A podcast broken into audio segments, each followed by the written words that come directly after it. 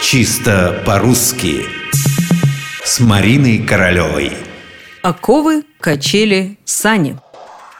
То, что детские вопросы, несмотря на всю их простоту, проникают в самый корень явления, подмечено давно – а ты, взрослый, всегда стоишь озадаченный и не знаешь, что сказать. Ну и правда, если Васины друзья в детском садике качаются на качелях, а качелей там много, то сам-то Вася, когда приходит в свой двор, может покататься на качели. Она-то качель во дворе одна, так ведь?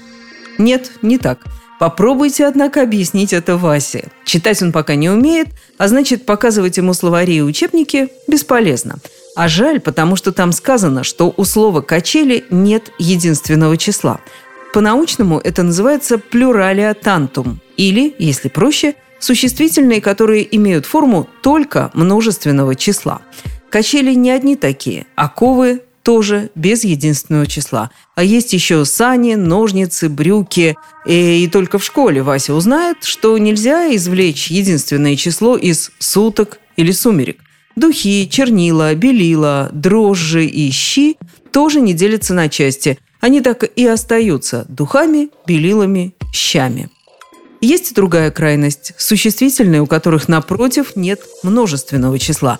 Как вы, например, произведете множественное число от слов «листва», «молодежь», «студенчество»? Никак.